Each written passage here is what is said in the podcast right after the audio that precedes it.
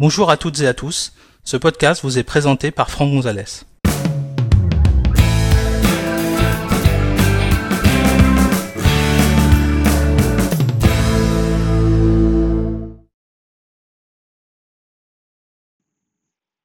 Dans cet épisode, nous allons découvrir comment créer un lien FaceTime et le partager à un PC sous Windows 10.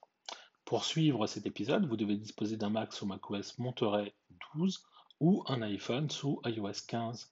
Vous pouvez également utiliser un iPad. Sachez que cet épisode a été réalisé sur un MacBook Pro de 2019 équipé de macOS Monterey 12.1. J'ai également installé une machine virtuelle avec un PC sous Windows 10 sur une autre machine afin de vous montrer la connexion la machine virtuelle n'ayant pas de caméra, eh nous n'aurons pas de, visio, nous ne verrons pas euh, l'utilisateur, mais on verra que euh, la connexion a pu quand même euh, être faite. Et sur le MacBook qui va me servir à déclencher la connexion FaceTime, j'ai mis simplement un petit autocollant pour éviter que on soit perturbé par, par mon visage.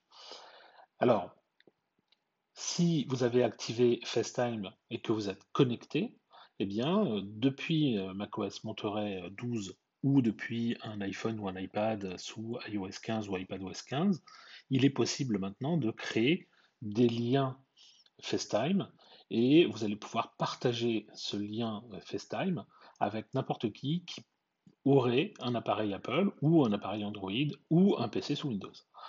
Alors par contre, il faudra avoir les dernières versions de Chrome ou la dernière version euh, de Microsoft Edge pour euh, que ça fonctionne. Ça ne fonctionne pas a priori avec Firefox. Euh, donc si on est à l'origine du lien, en fait, vous allez simplement démarrer l'appel et ensuite vous allez autoriser les utilisateurs à rejoindre l'appel FaceTime.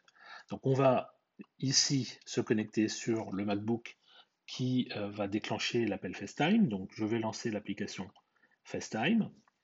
Je vais cliquer ici sur le bouton Créer un lien. Donc ça c'est nouveau, hein, ça n'existait pas avant euh, macOS Monterey. On va cliquer sur Créer le lien.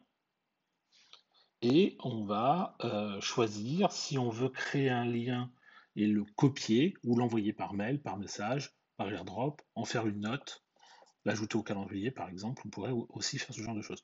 On va créer une note ici parce que de toute façon je n'aurai pas besoin de beaucoup plus de choses que ça.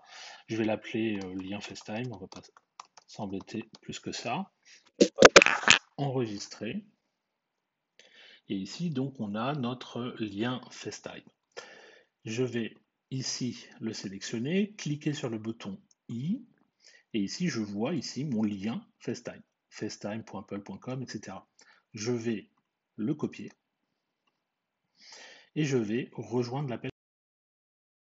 Je suis enfin, j'ai déclenché l'appel euh, FaceTime.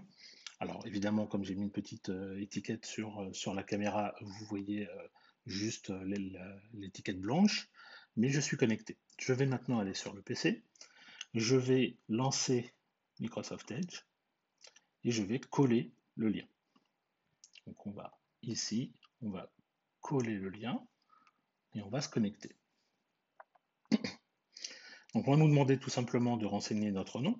Donc on va mettre ici Franck. Et on va valider. On va cliquer sur Participer.